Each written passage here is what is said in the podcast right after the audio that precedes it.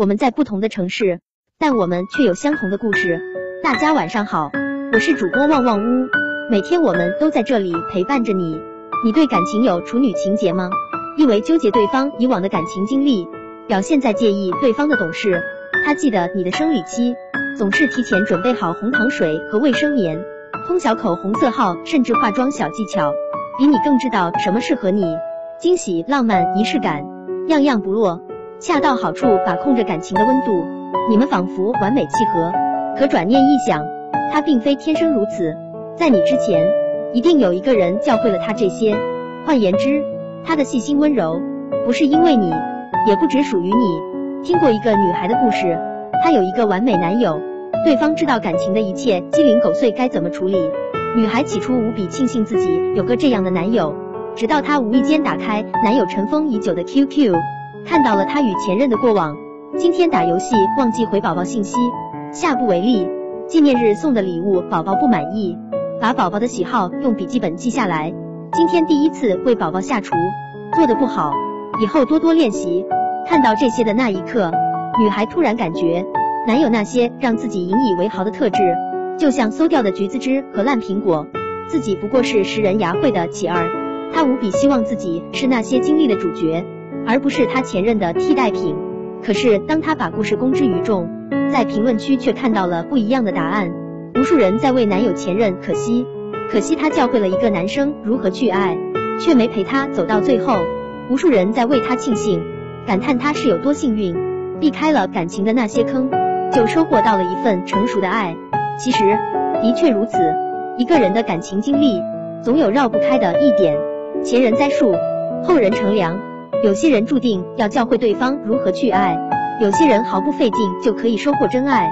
故事中的女孩是幸运的，恰好等到了果实成熟时，并非是替代品，恰恰相反，成为了她前任曾无比想成为的那个人。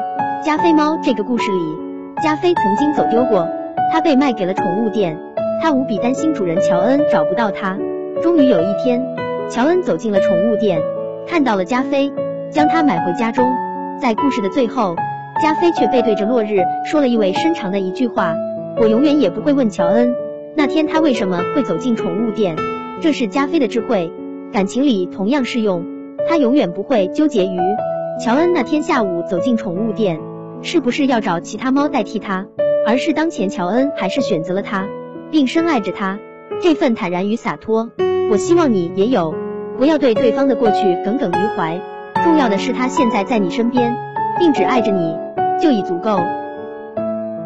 如果可以，我希望你永远不要成为谁的初恋，因为第一次就意味着坎坷与波折、生疏与问题。教会他如何去爱的人和陪他走到最后的人，往往不是同一个人。后来的我们里，方小小是林建清第一个喜欢的人，为了他，小小放弃了嫁一个有钱人的追求。陪着他成长，住出租屋，吃泡面，可是最后却等到了林建清的动摇。多年之后，两人再相遇，林建清变好了，长成了方小小曾无比希望看到的样子。可是他身边已经有了别人。后来我们什么都有了，可是没有了我们。陪一个人长大，教会他如何去爱，听起来很浪漫，轰轰烈烈。可是这条路真的太苦了。沈佳宜等到了柯景腾成熟，却没等到结果。至尊宝踩上七彩祥云，去接的也不是白晶晶。孟云事业有成之后，身边站着的也不再是林佳。我希望你做一个感情里侥幸的既得利益者，不必吃青涩爱情的苦，就收获成熟爱情的果。情书刚上映时，无数人为女主打抱不平。男主因为在中学时期爱慕一个人无果，后来就把这份爱寄托在了与那个人面容一样的女主身上。女主发现这一点之后，也无比痛苦，感到被欺骗和伤害。可是最后女主释怀了，因为无论这份爱起因为何，她都曾在那段互相陪伴的时间里，被炽烈的爱着，被坚定的选择着。成年人的感情是不追问、不解释，是心照不宣，是一种坦然的默契。爱也从来不存在于已逝的过去，爱只在当下。所以试着去感谢对方的前任，因为他教会了现在在你身边的人如何去爱。更要抓紧对方的手，因为在他成长之后，坚定选择的人是你。记得听完之后分享给你的朋友吧。有请周深大徒弟带来汇报演出。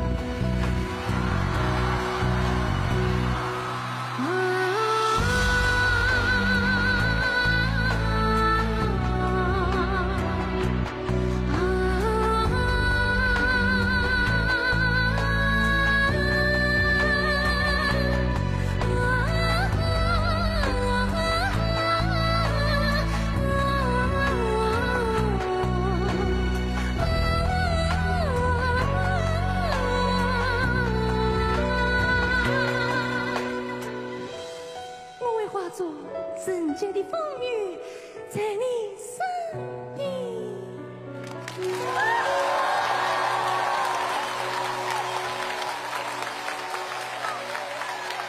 好，谢谢。